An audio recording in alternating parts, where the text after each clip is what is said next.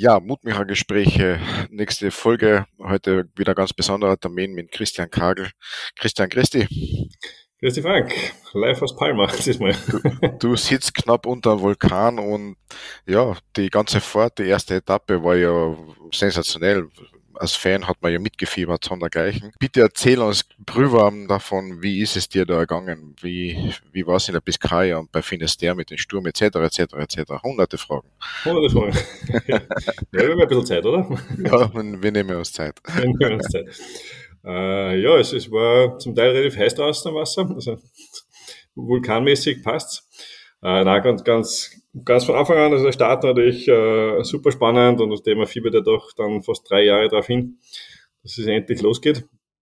Und äh, wir haben dann ganz witzige Kombination aus Österreichern gehabt, die am Start waren und da mitgeführt haben. Es war meine Family da äh, geschlossen, es war die Ingrid Schnabel da, es war der Martin da, es war der Roland da, die immer geholfen haben beim Bootsanbauen, es war der Michael Guggenberger da, der demnächst beim Golden Globe Race starten wird. Äh, und dann ist noch ein Sponsor gekommen mit, mit Gatte und Freund und Gattin und es war echt eine ganz liebe Mischung. Sie waren, glaube ich, 17 oder 19 Österreicher. Äh, plus ein paar Quotendeutsche, die wir eingeladen haben, die Fotos gemacht haben und natürlich auch mitfiebern, auch mit den Österreichern. Und es war eine total liebe Mischung und natürlich super emotional da beim Start in Les Sables d'Olonne. Und es ist schon ein sehr spezieller Platz, man weiß, dass da die, die Wanderglobe-Yachten normalerweise liegen am gleichen Steg und äh, gesagt, dieser Kanal daraus, das ist schon ziemlich beeindruckend. Und es waren da mehrere tausend Zuschauer, trotz Corona-Einschränkungen da und haben mitgefiebert und, und gegatscht und, und angefeuert beim Auslaufen. Also das ist echt ein sehr, ein sehr spezieller Moment und da ja, ist, ist man durchaus auch ein bisschen gerührt. Aber nicht sehr lang wahrscheinlich, dann äh, relativ schnell Racing-Modus und Vollgas dahin. Ja, ich, ich habe das Glück gehabt, ich war relativ bald draußen ähm, und äh, habe nicht relativ viel Zeit gehabt. Das ist dann der, der Gurke rausgefahren mit dem Schiff und hat die Family mitgenommen. Das heißt, wir haben uns auch draußen einmal ganz kurz verabschieden können. Das war total lieb und gibt natürlich auch ein paar lässige Fotos. Und ja, und dann geht es eh schon wie, du richtig sagst, in den Rennmodus und dann sucht man die Startlinie, nachdem wir da doch äh, hunderte Begleitschiffe draußen sind und, und, und Fotografen und, und, Jury und ja, Presse und genau, geht's richtig zu. Und ja, Start ist eigentlich ganz gut geglückt. Hm, nicht ganz in erster Reihe, aber doch äh, am Pinnen draußen, am bevorzugten Ende. Und äh, die Lufttonne haben es total schlau, ganz blau gemacht. Also wir haben eine blaue Lufttonne gehabt, die überhaupt keiner gesehen hat. Äh, jetzt habe ich einfach mal auf Gefühl irgendwie gewendet, äh, nach dem links rausfahren und war dann perfekt auf der Leyline. Und mir jetzt dann so als zehntes Boot dann ausgebuckt an der ersten Tonne. Und äh, das war natürlich super lässig und so mal gut, gut Auftakt für mich. Und ja, ich habe mich dann an die Fersen vom Lennart äh, angeheftet, der recht, recht schnell ist auf der Kreuz.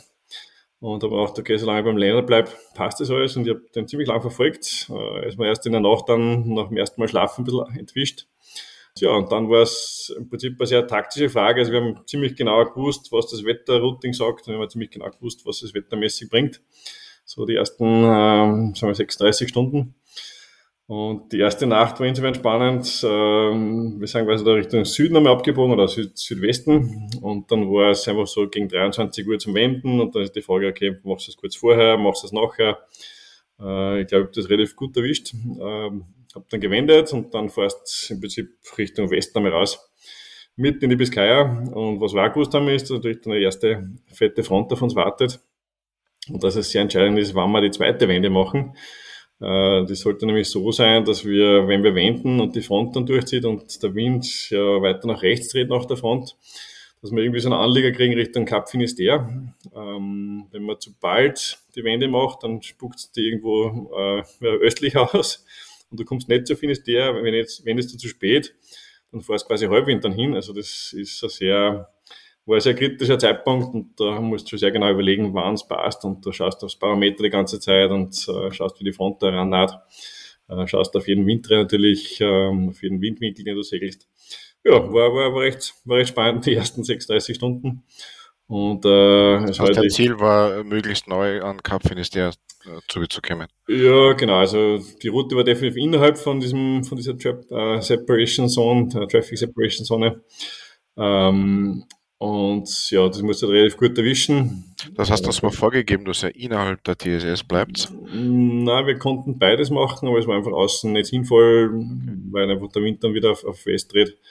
und dann hast du draußen einfach eine Überhöhe, die du nicht brauchst. Und so gesehen, jeder Meter, den du zu weit nach Westen fährst, ist einfach eine verlorene Zeit, die du da aufreißt. Ähm, ja, spannend war dann die erste Front. die vorher gesagt wurde mit 30 Knoten ungefähr, bis, bis 35, 40 vielleicht. Äh, gemessen haben wir dann alle irgendwie zwischen 48 und 52 Knoten, also es war richtig, eine richtig fette Front. Äh, und was doof war, war einfach die Welle, die nicht zum Wind passt hat. Es war die Welle deutlich äh, westlicher als der Wind. Ähm, was bedeutet, dass du einfach ja alle paar Sekunden mal so eine Volldusche kriegst. Äh, ich habe eh gutes Ölzeug, aber irgendwann ja, äh, wird es dann auch frisch in der Nacht und äh, wir haben dann mehrere Regenschauer gehabt und zum Teil ein bisschen Hagel drinnen. Und äh, da hat es mir dann einmal so zwei Minuten flach aufs Wasser gelegt und das Brot ist nicht mehr aufgestanden. Vielleicht lag es daran, dass ich nicht das dritte Ref genommen habe, sondern das zweite. Aber ich war recht froh, dass die Segel es ausgehalten haben, weil die haben dich dann schon fleißig geschlagen. Ähm, und ja, na, alles, alles heil durchgebracht. Und man weiß es ja dann auch, dass es in der nächsten, ja, den nächsten paar Stunden eh ruhiger wird. Heißt, man taucht das irgendwie durch und versucht da wenig zu schlafen und aufs Material aufzupassen. Äh, zum Essen ist da keine Zeit mehr, wie man sich vorstellen kann, wenn du da mhm. mit 45, 50 Grad Lager dahin segelst. Und ja, in der nächsten, nächsten Morgen war es dann deutlich ruhiger schon und im Laufe des, ja, vor dem Vormittags bis Mittag war es dann auch richtig schön ruhig. Da war man dann eh schon in Landnähe, haben wir schon das Land gesehen. Und dort dann Cup Finisterre schon auf uns gewartet. Ja, dann ist ja die Entscheidung so mehr oder weniger gefallen. Wer bleibt jetzt wo und wer fährt dann weiter? Die Berichterstattung als, für mich jetzt als Fan, als User, als Facebook-User und Social Media jetzt nicht immer ganz klar war, was jetzt wann wie, wie passiert. Klär uns bitte auf, wie war es wirklich? ja. Äh, nein, war wirklich spannend. Also wir haben einen Tag quasi relativ ruhiges Wetter gehabt nach der Front. Das hat aufgeklärt, es war schönes Wetter. Wir konnten auch mit dem Solarpanel dann die Batterien wieder ein bisschen laden nach zwei sehr bedeckten Tagen. Und äh, ja, dann nach der nächsten Nacht waren wir bei Cap Finisterre eigentlich schon vorbei und schon am Weg Richtung, Süden, Richtung Portugal. Ähm, ja, und dann kam um 8 in der Früh relativ aufgeregte Funksprüche von unseren Begleitbooten. Wir haben ja zweimal am Tag haben wir diese Roll Calls, wo wir uns melden müssen oder die Begleitboote rufen die Nummer durch und wir müssen uns dann melden, die Positionen bekannt geben. Oder wenn wir keins erreichen, dann wird das äh, mit einem Relay gemacht, das heißt der andere Minisegler äh, funkt dann deine Position an ein Begleitschiff und ähm, ja, das war relativ aufgeregt. Also man hat schon gemerkt, auch unter den Begleitschiffen, da ist irgendwas ähm, doch, ähm, soll man sagen, serious. und die Nachricht, die wir da gekriegt haben, war eine Sturmwarnung für den Bereich Cap Finisterre Nord, Cap Finisterre Süd und Porto. Äh, wobei bei Cap Finisterre war die Wettervorhersage bis 50 Knoten und 4,5 Meter Welle, was natürlich für mich jetzt nicht ganz gemütlich ist, sage ich mal. Ähm, Aus westlicher wo, Richtung war der, oder? Ja, genau, also einfach fette Front, das Nordwesten eigentlich, ähm, mit sehr kalter Luft, das heißt eine sehr aktive Kaltfront. Ähm, es war das Land noch relativ warm. Das heißt, da kann man dann davon ausgehen, und das Wasser war sehr warm, dass das halt sich ja, durchaus noch verstärken kann. Mhm. Ähm, bedeutet ja. aber auch, dass ihr da ordentlich in Lee überhaupt keinen Platz habt eigentlich, oder? Also ich glaube, Kapfen ist der, ist, wenn Sturm ist, auch der Plätze, wo man definitiv nicht sein mag. schon geil mit dem Mini. ja, schon geil der Mini. Nein, es ist dort der brutale See, man hat die Reflexionen vom, von der doch äh, sehr schroffen, steilen Küste. Das heißt, du hast ein ganz ein konfuses Wellenbild. Äh, es gibt direkt vor Kapfen ist der diesen Unterwasserfelsen oder Vulkan, der die Wellen nochmal entsprechend ablenkt. Also es ist definitiv ein Platz, wo man nicht sein mag. Okay. Ähm, ja, die Begleitboote haben dann wie gesagt, durchgefunkt, ähm, Sturmwarnung und haben das auch alle zehn Minuten dann wiederholt auf ihren Sprachen und, und äh, Französisch, Spanisch und Englisch. Äh, sie haben dann äh, auf Englisch gesagt, it's highly recommended to look for shelter in a harbor und ähm, das war irgendwie relativ logisch, dass das so sein muss. Äh, bei 4 Meter Welle gesagt, und vielleicht brechender Welle bei 50 Knoten Wind kann man davon ausgehen, dass die Welle dort erbricht äh, wenn wir da mit dem Mini nicht draußen sind. Ähm, ja, und ähm, die Wettervorhersage war für die, also die Front käme am nächsten Tag dann äh, zwischen 19 und 23 Uhr war die Vorhersage. Ähm, wir haben schon vorher gewusst, dass die Front kommt, dass sie so aktiv wird, haben wir nicht gewusst.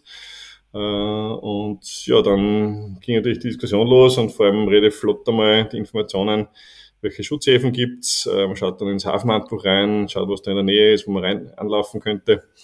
Äh, das einzig Doofe ist, wir waren ja quasi am Kap ist ja schon vorbei. Das heißt, alles, was da irgendwie kommt, ist auflandig. Das heißt, du brauchst wirklich einen relativ großen Hafen, also kannst du in eine kleine Bucht anlaufen. Dann brauchst du einen relativ großen Hafen, wo du wirklich gefahrlos einlaufen kannst bei einer doch, doch ganz guten Schwelle, die wir schon gehabt haben. Ja, und dann ist das ein bisschen in Chaos ausgeartet, weil es ist dann sehr viel Französisch gesprochen worden. Man muss sich nicht vorstellen, es sind dann so drei Begleitschiffe in der Nähe und jede, jeder Minisegler quatscht halt mit seinem Begleitschiff, das gerade am nächsten ist. Das heißt, die Funkfrequenzen überlagern sich dann auch zum Teil. Wir haben nur den Kanal 77 als Regattafunk.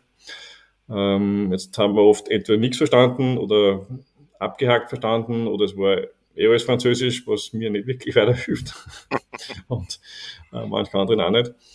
Ähm, das war dann auf Englisch nochmal die Durchsage, dass sie vom, vom Hugo Picard, dass sie versuchen, mit Wettverteidigung einen Neustart des Rennens äh, auszuhandeln. Quasi, dass wir das Rennen stoppen und dass wir dann einen gemeinsamen neuen Start machen, im Bereich von, von Vigo. Ähm, es ist ein bisschen später dann auf Englisch, ich glaube auch vom Hugo Picard, bin nicht ganz sicher, aber ich glaube, es war wieder er, die Info kommen, dass die Wettverleitung dem nicht zustimmt und das Rennen weiterlaufen lässt. Ähm, ja, und dann kam von Begleitschiffen noch die Info, wir sollten uns bitte melden, in welchen Hafen wir wollen, damit sie die Plätze reservieren. Es ist ja nicht so, dass da gleich mal 30, 40 Plätze irgendwo frei sind in einer Marina. Und äh, dann ja, haben wir natürlich auch intern gefunkt, haben wir auf Deutsch versucht, äh, einen Kanal zu finden, wo wir uns irgendwie verstehen äh, um auch kurz zu besprechen, was da los ist und wie wir das machen. Ich habe aber leider nur drin. Entschuldigung, ich breche ganz kurz. Was hast du intern gefunkt? Mit wem? Äh, ja, mit den Deutschen. Also wir haben, wir haben die Möglichkeit, ah, okay. mit anderen Minis zu funken. Das heißt, man ruft ja. Kanal 77 an okay. und sagt, okay, wir wechseln auf 69, 72, irgendwas anderes. Äh, natürlich auf den anderen Kanälen auch viel los, weil die Spanier untereinander sich äh, funken, die Lorient-Gruppe, die Trainingsgruppe sich untereinander funkt. Das ist war relativ busy. Ah, okay. Ähm, also gibt schon irgendwie auch ähm, Zusammenhalte, Übereinkünfte, so ja, absolut. Also, das ist ja auch Teil des Minispirits, dass man draußen auf sich okay. gegenseitig aufpasst und äh, dass man, ja, falls jemand schlecht geht, dass man den aufbaut und so weiter. Es ist äh, nach der Front ist dem, dem Lennart der Bugbeschlag gebrochen, der war völlig fertig und gewarnt am Funk. Und dann haben wir uns natürlich auch kurz gegenseitig angefangen und gesagt, okay, das schaffen wir nächsten Tag in der Früh. Schauen wir, dass wir es irgendwie fixen und äh, zur Not machst du dann Stopp und so weiter. Also man kann sich gegenseitig da durchaus auch ein bisschen aufbauen. Seamanship.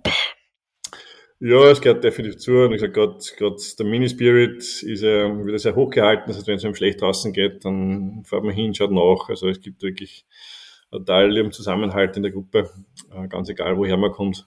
Cool. Und genau, das ist eigentlich schön ja, wir haben uns dann zusammengefunkt und ähm, gesagt, den Lennart habe ich nicht erwischt, aber den, den Melvin, äh, der war dann auf einem anderen Kanal und dann haben wir gesagt, okay, was machen wir? Wir wollten eigentlich nach Bayonne reinfahren, das ist quasi die relativ, oder eine der nächsten Marinas gewesen, die nahe am offenen Wasser ist, weil nach Vigo reinfahren, da fährst glaube ich eineinhalb Stunden überhaupt rein, bis du mal in der Nähe von einem Schutzhafen bist. Äh, und bis du wieder draußen bist fürs Rennen, ist natürlich jetzt taktisch nicht sehr sinnvoll. Und dann haben wir ein bisschen überlegt, okay, wie weit kämen wir denn? Ich habe dann gesagt, nee, ich werde mal schauen, ob es Alternativen gibt, weil wir auf unsere Anfrage, ob wir bei Ion anlaufen können, ob sie einen Platz für uns reservieren, für uns beide, haben wir keine Antwort gekriegt. Vielleicht was Englisch, vielleicht waren die Begleitboote einfach so beschäftigt, ähm, dass sie ja, auf anderen Kanälen gefunkt haben und uns nicht gehört haben.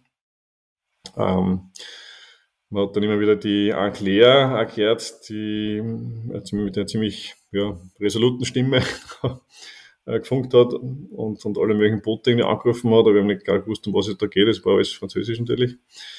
Ähm, dann hat man gesehen, dass die ersten Boote irgendwie abbiegen Richtung Küste und, und der, der Federico aus Uruguay hat dann eine Gruppe organisiert, die in den Norden in der Marine reinfahren, zwischen ja, zwischen Felsen, relativ spannende Einfahrt, die wir uns dann nicht dann haben gesagt, okay, wir segeln weiter. Äh, ja, nachdem wir dann keine Antwort, Antwort gekriegt haben, habe ich dann Begleithäfen gesucht. Und der nächste Hafen, den ich gefunden habe, war Viana de Castello. Das ist ein Industriehafen, der hinten aber keine Marine hat. Äh, war 37 Meilen südlich und der nächste Hafen, der mir lieber gewesen wäre, war 87 Meilen. Äh, das war schon fast bei Porto unten. Äh, und ich habe dann zum Melvin gesagt, okay, ähm, vielleicht fahren wir mal ein Stück südlich, wir haben noch 36 Stunden Zeit, von 8 Uhr früh bis am nächsten Tag 19 oder 23 Uhr. Das heißt, wir kommen schon ein ganzes Stück und irgendwie wäre es natürlich Regatta taktisch auch sinnvoller. Und dann haben wir beschlossen, okay, dass wir weiter segeln und, äh, und im Laufe des Tages halt dann die Wetteberichte halt verfolgen. Und äh, ja, dann haben wir uns eigentlich ja, wieder auf Segeln konzentriert, sind an die Küste entlang gekreuzt. Ähm, und am Abend haben wir dann, also gegen, gegen 15 Uhr UTC, gibt es einen Wettebericht von Spaniern. Der hat dann berichtet, dass es bei Cap Finisterre Sturmwarner gibt mit äh, Force 7 äh, und Porto Area Force 6, was ich auch klar ist, dass je weiter südlicher Front ist, desto weniger intensiv ist sie. Und das sieht man eh bei jeder Front. Also Biscaya ist natürlich äh, der Supergau. Kapfen ist der ist extrem stürmisch, weil sich der Winter dem stauen kann. Und je weiter südlich du kommst, Richtung Porto, Portugal, Cadiz runter, dann wird es quasi, läuft die Front einfach aus. Äh, und dann habe ich gesagt, okay, wir segeln nicht nach Bayonne ein, sondern fahren weiter und versuchen diesen südlichsten Hafen. Äh, haben wir dann zugemerkt Nacht, da hat der Wind dann abgenommen, dass sich das vielleicht nicht ausgeht. Ähm, und ja, am Abend haben wir uns dann einmal zusammengefunkt, da war schon, war schon fast finster, oder war es eigentlich finster. Ähm, da hat der Melvin gesagt, ja, Christian, weißt, ich fühle mich gut, das Boot ist in einem Top-Zustand, ich bin gut vorbereitet, ich glaube, ich fahre weiter. Dann sage ich, ja, also eigentlich hast du nicht Unrecht.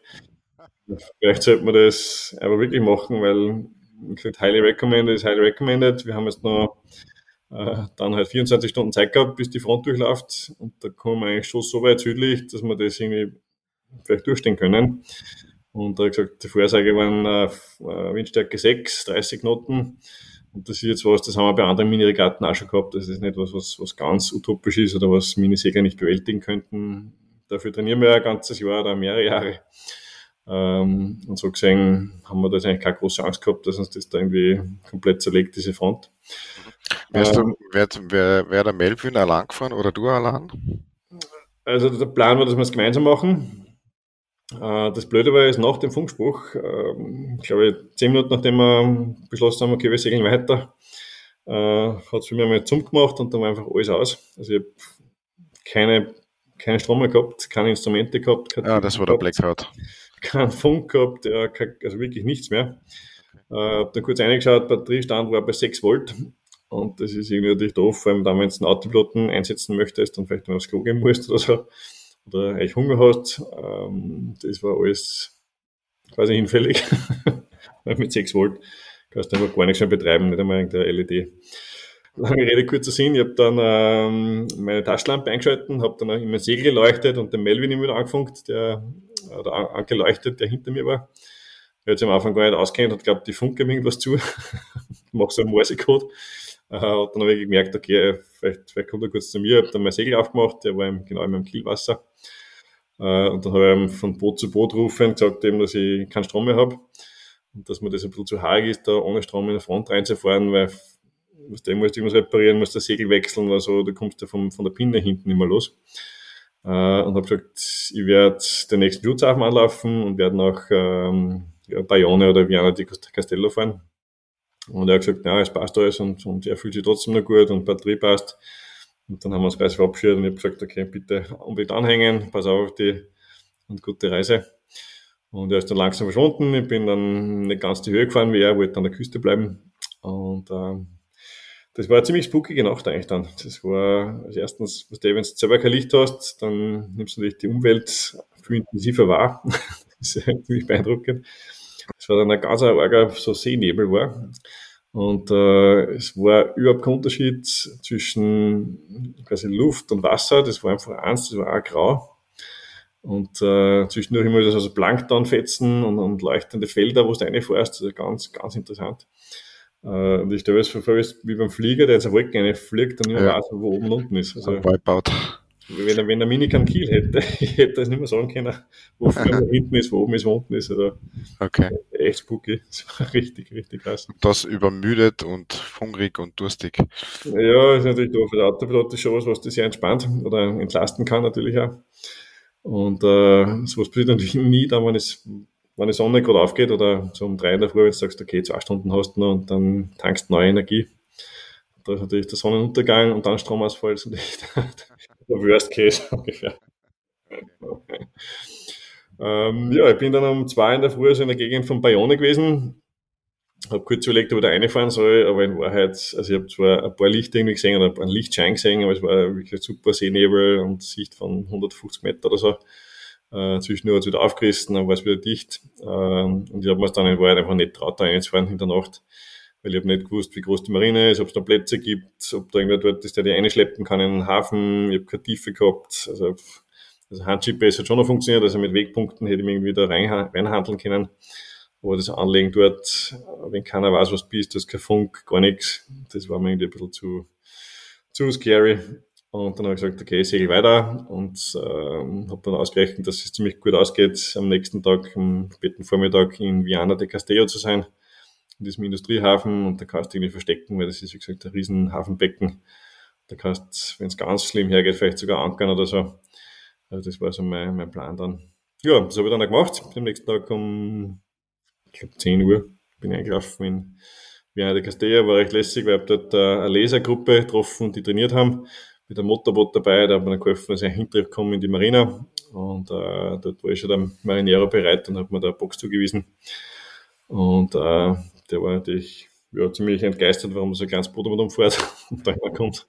Und, und dann Fan. Dass, da, dass da noch 89 andere gibt, die da, die da mitfahren. Das war eine recht liebe Begrüßung.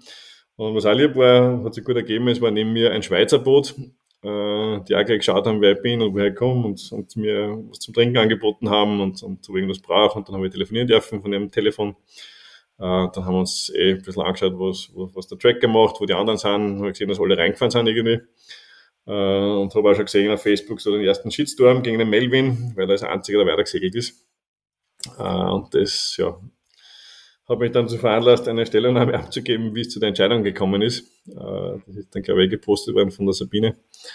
Ähm, genau, dass man ein bisschen weiß, warum wer was macht und nicht einfach da lebensmüde ist und da vielleicht das irgendwas riskiert. Also ja, wenn du das erzählst, das klingt ganz anders. Das klingt sehr noch überlegt, kontrolliert und Risikobewusstsein. Ja, absolut, ja. Also es war jetzt nicht so, dass wir irgendwas riskieren wollten. Ähm, wir haben einfach aufmerksam den Wetterbericht gehört und der spanische Wetterbericht ist halt nicht ein Regattafunk, äh, aber war sehr wertvoll, vor allem die Anzeige dann mit Windstärke 6 und es ist einfach so, dass jede Meile, die du Richtung Süden machst, wird die Front natürlich schwächer. Das heißt in Wahrheit, die Zeit nutzen, die wir noch haben, minimiert das Risiko im Endeffekt. Äh, und nachdem es dann andere Schutzhäfen im Süden noch gibt, wo man anlegen kann, sollte sich die Situation doch ändern. Ähm, ja, hat uns dann eben dazu bewogen, dass wir da weiter segeln wollten oder Melvin weiter gesegelt ist und ich halt dann durch meinen Stromausfall dann halt auch nicht, nicht gemacht habe. Und dann bist du dran gegangen zu reparieren oder mit Hilfe, ohne Hilfe? Wie war das? Äh, also wenn man Stopp macht, dann ist es so, dass die Regeln besagen, du musst zwölf Stunden Minimum Stopp machen. Das heißt, du musst vom Anlegen, bis man wieder ablegt, müssen zwölf Stunden vergehen. Ähm, bei mir war es recht geschickt, weil die Front in zwölf Stunden ungefähr da war und ich gesagt, die dann auch gewusst habe, okay, ich kann relativ bald wieder ablegen und bin dann auch deutlich südlicher als die anderen, was meine Position in der Wettfahrt jetzt taktisch verbessert. Ähm, und in diese 15 Stunden habe ich natürlich versucht, äh, die Batterien ein bisschen zu laden. Es war leider sehr bedeckt und ich habe dann ein ganz Ladegerät gekriegt, zumindest ein bisschen laden können. Äh, es waren nicht voll die Batterien, aber äh, hat ein bisschen geholfen, dann mit ein bisschen Spannung wieder abzulegen. Genau. Ich glaube, was, was spannend war, war die Geschichte mit diesem kollektiven Reinfahren. Und das war jetzt, wir haben dann im Nachhinein natürlich sehr viele Informationen gekriegt, ähm, da in, der, in, in La Palma nach der Ankunft äh, wissen auch von Protesten eingereicht worden sind, wegen einer unfairen Entscheidung, warum, warum auch immer. Äh, es Welche unfaire Entscheidung? Ja, es, also im Englischen war es ganz, ganz klar, da war immer die Rede von highly recommended zu look for shelter and look for the closest harbor. Das heißt, das war einfach also völlig, keine, völlig keine Pflicht, sondern einfach eine Empfehlung. Und eine der Grundregeln im Regattasport, und da steht auch so in den Regeln drinnen, ist ja, dass du als Skipper selbst verantwortlich bist für die Teilnahme an einer Wettfahrt. Das heißt, wenn du sagst, okay, das ist zu viel für dich, dann kannst du reinfahren, kannst Stopp machen und äh, musst der Wettfahrt nicht mitsegeln. Äh, aber es ist jedem Skipper selbst überlassen, das zu tun oder weiter zu segeln. Ja, gibt es ja genug Beispiele. Ähm, was passiert ist, was wir gesagt aufgrund unserer mangelnden Französischkenntnisse irgendwie verpasst haben, ist, dass es äh, zwei Segler gegeben haben, die sich bemüht haben darum, dass die Minis kollektiv in Häfen fahren und aufgrund der Einlaufzeiten in den Häfen dann ungefähr so wieder auslaufen. Ähm, das Problem ist, wie gesagt, wir haben das nicht mitgekriegt. Es war einfach zu viel Verkehr auf 77 und wir haben uns dann ja auf 72 unterhalten, äh, um das abzustimmen mit, der, mit den südlichen Häfen. Ähm, und die Anclair dürfte da scheinbar alle Boote irgendwie abgefragt haben und sich bestätigen haben lassen, dass eh alle reinfahren. Und das haben da wirklich, glaube ich, fast alle mitgemacht. Äh, und das sieht sie als Minispirit oder als Solidarität unter Minisegern. Ähm, Im Endeffekt ist es halt nicht aufgegangen, weil wir einfach weitergesegelt sind und halt da sehr gute Positionen für den zweiten Teil der, der Etappe da, ja, uns erarbeitet haben, sage ich mal. Ähm, und das ist ja eine große Diskussion gewesen, ob das jetzt asozial war, vom Melvin weiter zu segeln oder nicht. Wie gesagt, mir betrifft es wenig, weil ich eh zugefahren bin und das auch so honoriert wurde von den Franzosen. Äh, ja, der Protest von der Anclair richtet sich einfach ähm, auf ein Begleitschiff, das offenbar gesagt haben könnte, oder wir haben es natürlich nicht verstanden, dass es verpflichtend war, dass Minis reinsegeln in Häfen. Ich, ich glaube das nicht, das sagt da jedes Begleitboot, das war nicht so. Äh, aber das ist das, worauf sich der Protest bezieht. Das heißt, die Wettfahrt oder ein Begleitboot hätte das Ergebnis beeinflusst, indem es gesagt hat, okay, die Minis müssen in Häfen segeln. Und das ist natürlich ein Blödsinn, ob es wirklich so war. Also es, ich weiß nicht, ob es irgendeine Tonaufnahme gibt von so einem Funkspruch. Äh, gesagt, im Englischen war es ganz klar nicht so. Ähm, deswegen kann ich es auch nicht beurteilen, was am Französischen war. Ähm, ja.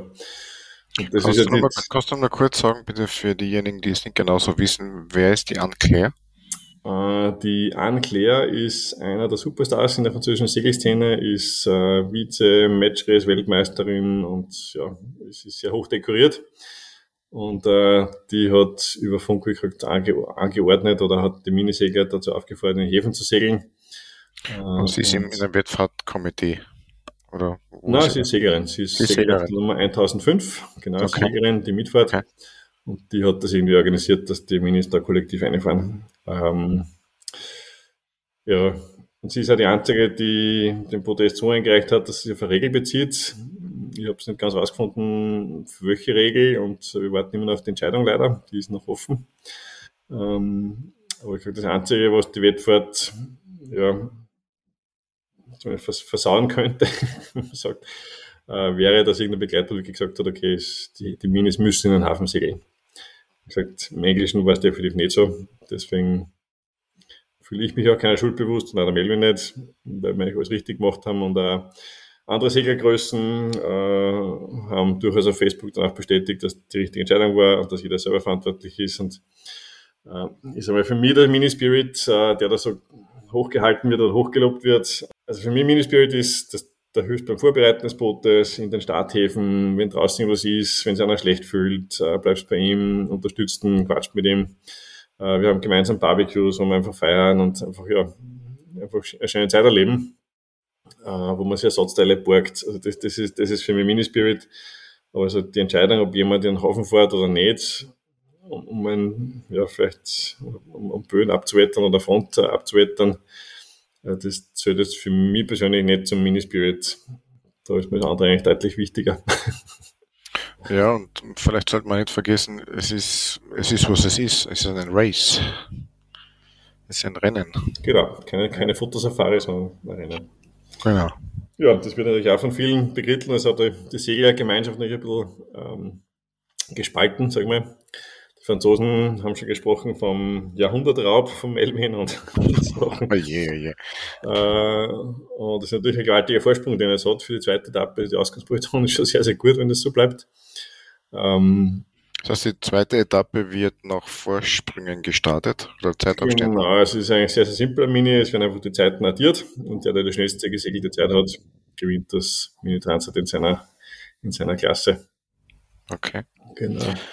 Wie war dann die Fahrt von, äh, von ja, du bist dann weitergefahren, Boot ist halbwegs fit gewesen wieder und du auch und dann ist äh, Richtung Kanan dem Melvin hinterher gegangen. Genau, ich bin dann im relativ bald aufgestanden, ich habe in der Dusche geschlafen, weil es der einzige warme und trockene Platz war. Die Dusche warm und trocken. Eine Duschbank zusammen, zusammengerichtet, genau. Und habe da geschlafen und habe meinen weggestellt auf 2 Uhr. Das heißt, der 2 Uhr UTC ist 4 Uhr morgens, es ist um 3.30 Uhr oder 3 Uhr die Front durchgegangen. Es war gerade so, dass der letzte Regenschauer durch ist und ich bin zum Boot, äh, habe alles vorbereitet, äh, habe ein Segel gesetzt, die Fock gesetzt und bin dann raus. Äh, und das hat dann perfekt funktioniert. Es ist ja draußen sofort dann dieser Nordwestwind kommen nach der Front und dann ja, Code 5 gesetzt, äh, Fock gesetzt, volles Groß und dann hat der volle Kanne Richtung Süden geballert. Und das war so ein richtig genialer Tag. Es war einfach ja, 20 bis 25 Knoten Wind, äh, wir haben Code 5, äh, ganz guter Windwinkel von 120, 130 Grad. Also so richtig am Limit und die Welle ist äh, 12 bis 15 Knoten schnell gewesen, genauso schnell war das Boot. Also ich bin da stundenlang dahin gebrettert und äh, Richtung Gibraltar. Es hat dann der Wind einmal gedreht, dann hat es einmal Hals gegeben äh, und dann, also vom, vom Wind her ist es perfekt, mit 20 Knoten äh, konstant äh, hat es da angeschoben. Und das war Champagner-Segeln, würde ich sagen. Ist richtig, richtig schön. Und das war ganz lieb. Ich habe da unterwegs einmal, da sieht man relativ viele Frachtschiffe da rund um Lissabon. Gibt es ja nochmal so eine Traffic Separation Zone. Da haben wir so ein Matcher geliefert mit einem Containerschiff mit, mit 14 Knoten Speed. Also war, war recht lässig. Und äh, ja, nach Gibraltar macht man einmal so einen Schlag Richtung Afrika, da ist einfach der Winter noch ein bisschen mehr. Äh, dann nochmal Halse gemacht und dann bist du eh schon am Weg Richtung Kanaren, also ziemlich direkte, direkte Strecke. Und das war eigentlich, weil der, die Welle war noch relativ hoch und ziemlich konfuse See eigentlich. Und dann hat mir ein Containerschiff, äh, 333 Meter langes Containerschiff, das mir entgegengekommen ist, äh, hat mir angefangen und gesagt, uh, ja, uh, Sailing Vessel on my starboard side, all hands on deck, do you read me? Und sie gesagt, ja, alles gut uh, you know, you have to be careful with a very rough sea state. Und ich habe gesagt, yeah, it's really cool to sail. und, er sagt, yeah, yeah, but really be careful. So we don't want to rescue you. Und sagen, na, na, aber behind me there's 89 boats coming. sagt er, what? Sag ich, yeah, there are more boats coming. Und sagt, ah, you crazy guys. so, yeah. Naja, war ja ein großes Schiff, er hat für alle Platz gehabt. Ja, ja, nein, also viel lieber, also selbst als Frachtschiffe, die dich draußen sehen und, und, und ähm, ja. sie erkennen dich als nicht unbedingt als Solosegler, aber äh, es gibt dann doch AS-Namen, ähm, die dann mit Solosegler äh, enden. Also die schauen dann auf die und, und schauen, ob alles passt und dann fragen das aktiv ab, nämlich, was mich sehr gewundert hat, dass mich beantwortet. Weil normal ist es ja total ruhig von Frachtschiff und du musst echt froh sein, dass dich nicht erwischt. Ja, und so, so verbringt man halt dann einen Tag und ich habe da ein bisschen Zeit gehabt, da zum Kochen, was zu essen. Also ich bin in den fünf Tagen, äh, in acht Tagen habe ich äh, nur fünf Packen Essen gehabt. Okay. und halt ein bisschen Snacks und äh, ein Müsli. Also eigentlich viel zu wenig. Aber ich habe Gott sei Dank genug getrunken, was auch ganz wichtig ist. Und war eigentlich super fit und dann, genau, genervt hat dann ein bisschen die Annäherung an die Insel La Palma, weil einfach der Wind dann sich staut vor der Insel und dann erstens dreht und dann auch schwächer wird und äh, was der, wenn es da hinrauscht mit 10 Knoten, dann bestößt da innerlich eigentlich schon das Steak am Abend. dann merkst du, okay, das, am Abendsteak geht es nicht mehr aus, aber in der Früh ein gescheites Frühstück mit Eierspeisen so, dann wird es früh und ist immer noch weit weg und wird nicht größer und denkst, das gibt's ja nicht. Also, dann bestellst du am Mittag wieder einen Burger im, im Geiste und selbst der Burger wird dann nichts und dann, genau, also ich war dann am, am Nachmittag da und das war natürlich super, super schön. Äh, hab's dann ein bisschen vergeigt, ein bisschen viel zu, viel zu tief runter, hab die Halsitspe gesetzt zum Ziel und ja, dann ist es spitz geworden. Hab dann mein Spiel noch bergen müssen, kurz vor Ziel, indem es ausgeht, aber war dann alles wurscht und ich habe dann erst im Ziel erfahren, wie viel Platz ich habe. Ich habe einfach kein, äh, SSB mehr gehabt. Das ist ein Weltempfänger, über den wir einmal am Tag äh, erstens die Platzierung mitkriegen und auch das Wetter. Und das hat sich aber nach der ersten Front in der Biskaya hat sich das ja, ein bisschen mit Wasser vollgesogen. Da ist mal ein 10 Liter Kanister geplatzt. Und ist zwar eben meist, also das meiste ist vom Hafenhandbuch aufgesogen worden und von den Seekarten, aber ein bisschen was ist dann überblieben für den Weltempfänger und der war dann unter Wasser und hat dann nicht mehr funktioniert. Wie, wie lange hast du so gebraucht, den da? Äh, von Viana di Castello, Castello bis, bis La Palma waren es vier Tage. Fünf Tage, fünf Tage waren es, fünf Tage. Ordentlich Rock'n'Roll, wie du ihn beschrieben hast. Ja, es war ziemlich geil, es war richtig, richtig cool. Ja, es ist einfach eine geniale Welle und wenn es genauso schnell ist mit der Welle und der Spiel groß genug ist, mhm. dann ballerst halt darunter und hast einfach so ein minutenlanges Surf, so was du ja einfach hinten nur so ein und jetzt hinten Schaumstreifen noch, noch ziehst. Also ist wirklich, wirklich schön. Ja, kann man vorstellen. Hm, wie, wie ist dir generell so ergangen? Also beim mentale Seite ein bisschen bequatschen mit der Sturmfront, findest der, Entscheidungsflut, der Unklarheiten und und und. Wie, wie, wie bist du so durchgekommen?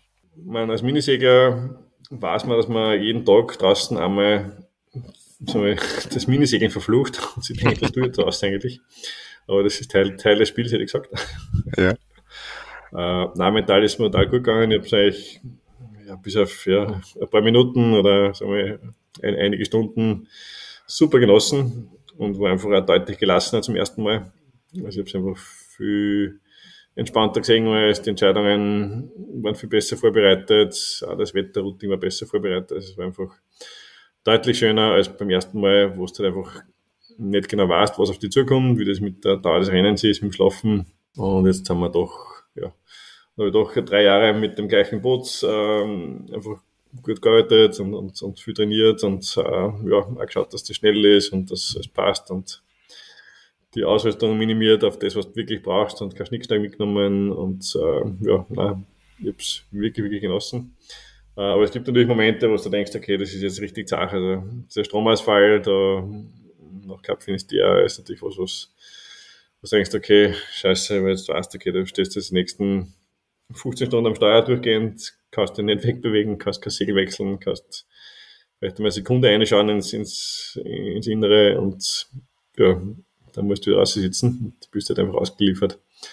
Und das ist mir beim ersten Mal auch schon so gegangen. Das nervt dann einfach. Das ist, ja. Ich habe ein bisschen wenig drauf geschaut, dass die die richtige laden, ganz ehrlich. mhm. äh, und habe eine Geschichte gehabt mit der Kalibrierung von, äh, vom Batteriemanagementsystem. Das heißt, das hat mir vorgegackelt, dass die Spannung sehr hoch ist. Äh, was bei den Ladereglern, die ich habe, klar ist, wird immer hochregeln, aber sobald die Sonne dann weg ist, dann fällt die Spannung ab und dann siehst du halt, okay, ist eigentlich doch nichts drinnen. Und das war ein bisschen, ein bisschen enttäuschend. Also, ich habe jetzt auch für die zweite Etappe kommt ein Solarpanel, ähm, das ich verwenden kann. Und dann sollte das Ganze noch deutlich entspannter sein. Heißt, du kannst das Schiff ähm, reglementkonform aufrüsten, umrüsten, dir herrechnen, so wie du es brauchst? Äh, wir dürfen nichts ändern. Wir dürfen die Art des äh, Batterie-Ladesystems nicht ändern. Wir dürfen sonst nichts an Bord bringen. Äh, aber es ist möglich, ja, Solarpaneele zusätzliches an Bord zu geben. Ja, mhm. das geht. Jetzt sitzt du also auf La Palma bei dem dunkelschwarzen Schiff, das früher mal blau war. Weil da äh, der Vulkan protestiert, oder was macht er? Äh, ja, die Situation in La Palma ist angespannt. Äh, es ist nicht so, dass jetzt irgendwo in Panik durch die Straßen laufen, aber es war auch für uns nicht ganz klar, ob es wirklich La Palma wird als, als Zielhafen. Also wir haben ein Gate gekriegt, ein virtuelles, äh, damit die Wettverteidigung eine Chance hat, uns umzudirigieren nach Teneriffa oder, oder Las Palmas. Ähm, äh, Gran Canaria, sorry. Und ähm, aber hier in, in, Santa Cruz ist die Hauptstadt von La Palma, ist eigentlich alles ruhig. Wir haben jetzt die letzten drei Tage Aschregen gehabt, davor war immer alles total super. Äh, es kommt jetzt sehr auf die Höhenströmung an, wohin es diese Aschewolke trägt. Und idealerweise haben wir einen ja, Nordostwind, der die Aschewolke rausträgt aufs Meer. Äh, gesagt, aktuell haben wir wenig Wind gehabt oder wenig Höhenwind gehabt. Die Aschewolke breitet sich halt dann so ringförmig aus. Und dann schaut es halt einmal auf den Straßen wirklich aus, wie wenn es ja, schwarz geschneit hätte. Also es ist eine dicke, dicke Ascheschicht da. Man muss alle Fenster zu machen. Man tragt dann Maske. Jetzt nicht nur wegen Covid, sondern auch, gegen den Staub. Und der ist ja wirklich nicht gesund. Also ich ja. habe schon gewarnt, da die Polizei schaut drauf patrouilliert, dass da alle Maske aufhaben. Ja. Für die Lunge ähm, nicht gesund. Ja, das Coole ist, wir haben natürlich jetzt eine Menge Zeit. Wir haben drei Wochen Pause hier auf La Palma, um einfach die letzten Hurricanes abzuwarten, die jetzt gerade entstehen und haben jetzt Zeit, die Insel zu erkunden. Jetzt haben wir eh schon Vulkantour gemacht. Das du fährst auf über den Berg und dann, wenn du über die Kuppe drüber kommst, dann leuchtet schon so ganz orange, richtig gruselig. Und äh, es gerollt so und du hörst so dumpfe Explosionen und äh, da fährt man in die Stadt El Paso, die ist da gleich hinterm Kamm oben. Und da gibt's äh, zwei, drei Punkte, wo eh ständig Leute sind und beobachten und da das, die Vulkanologen sie treffen und dort ihre Gerätschaften aufgebaut haben. Und da äh, bist du ungefähr fünf Kilometer vom Vulkan entfernt und siehst halt, wie wieder raussprudelt und wie die ziemlich dünnflüssige Lava da fließt den Berg und ja, dann immer weiter Richtung Meer sich ihren Weg bahnt und dann einfach alles verbrennt. Also man sieht da laufend Feuer links und rechts und die Feuerwehr ständig im Einsatz. Also es ist, ist gruselig, aber es sind irgendwie alle jetzt angespannt, aber nicht panisch und ja. Wann geht es dann letztendlich weiter? Der Start ist am 29. Äh, Oktober. Äh, das ist deswegen so weit nach hinten geschoben, damit wir eben die letzten Hurricanes, die jetzt noch entstehen, irgendwie abwarten und dann ein bisschen stabiler in Passat hinkriegen. Wie, wie geht dann die Route oben um oder südlich von La Palma? Äh, ja, was lieber ist, äh, es hat gleich nach dem Zielanlauf äh, ein slowenischer Superstar angerufen, nämlich einer der äh, theoretische Meteorologe, der viel Wetterrouting schon gemacht hat für Transaction und für Phil Sharp damals und der hat sofort angeboten, nachdem wir jetzt vor den Franzosen alle ins Ziel gekommen sind, dass er uns unbedingt Wetterrouten möchte in der zweiten Etappe. Äh, und da haben wir jetzt kurzes Vorgespräch gehabt. Äh, es gibt natürlich jetzt am Weg äh, nach Guadeloupe gibt es zwei Varianten. Die eine Variante ist diese klassische Barfußroute Richtung Kap Verden runter und dann halt abbiegen nach rechts Richtung Guadeloupe, dem Äquator entlang. Die zweite ähm, Variante ist die Nordroute.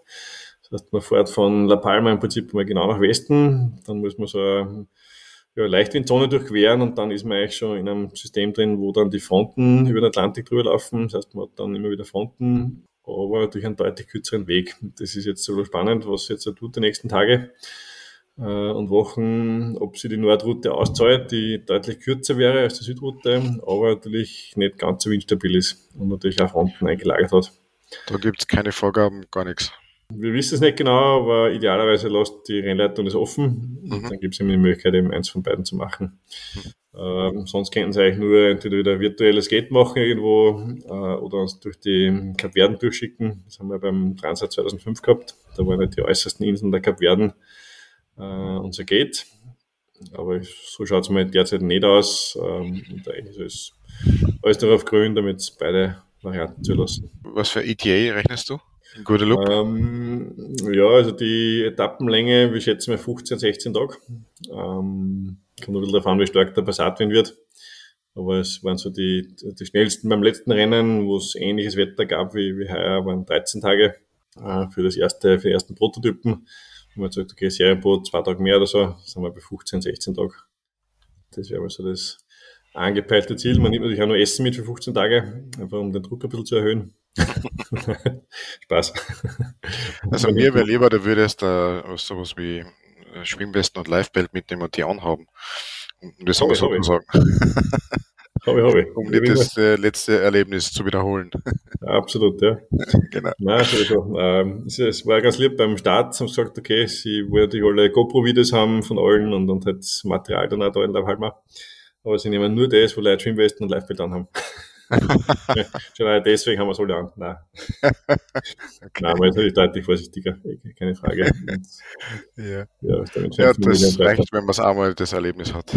Das, ja, das stimmt. Das ist vollkommen ausreichend. Auf jeden Fall weiß ich wieder mal, was ich zum Frühstück zu tun habe. Als allererstes äh, nach einem Kaffee, nach Frau und Hund äh, guten Morgen wünschen, ähm, Trecker anschauen. Wo ist er denn? Äh, wo läuft er denn? Wo macht er denn? Wie tut er denn? Was hat er gegessen zum Frühstück? ja, genau. Nicht viel. okay. Ja, es ist spannend, die zuzuhören, wie es so war vor Cup Finisterre und die letztendlichen Entscheidungen, wie sie getroffen worden sind und wie es da so geht, wenn du die Wellen observst und mit, dich mit Frachtschiffen raced. Und spannend wird es auch werden, das zu beobachten, wie es dann jetzt weitergeht und Gibt es etwas, was du generell noch sagen würdest, wünschen würdest oder mitteilen würdest anderen Missseglern, Menschen, was auch immer? Auf jeden Fall, ja. Nein, ich möchte herzlich bedanken bei allen, die mitgefiebert haben in Österreich, in Deutschland, in Südtirol, wo, wo Live-Tracking gelaufen ist in einem Pub. Also ganz, ganz viele Leute, die da mir die Daumen gedrückt haben und das gibt echt Kraft, muss man ganz ehrlich sagen. Also man denkt dann schon daheim und so, was, okay, sitzt beim Bildschirm und schauen Tag und Nacht und Ja, das motiviert voll und äh, ja, die Ausgangsposition für die zweite Etappe ist sehr, sehr gut. Ähm, ich muss mir nichts beweisen. Ich möchte vor den Franzosen bleiben. das wäre mal So gesehen, bitte weiter Daumen drücken und ja, hören wir uns spätestens in Guadeloupe wieder. Das machen wir auf jeden Fall. Ich werde drei Wochen wenig arbeiten, weil die Daumen immer belegt sind. Und ähm, ja. So soll es sein. So, so wie du sagst, äh, wir werden uns dort hören, komm gesund dorthin, bleib an Bord und freue mich, wenn wir uns wieder hören und welchen Platz auch immer feiern. Herzlichen Dank, Frank. Alles Gute, Christian. Danke, danke. Alles Gute. Servus.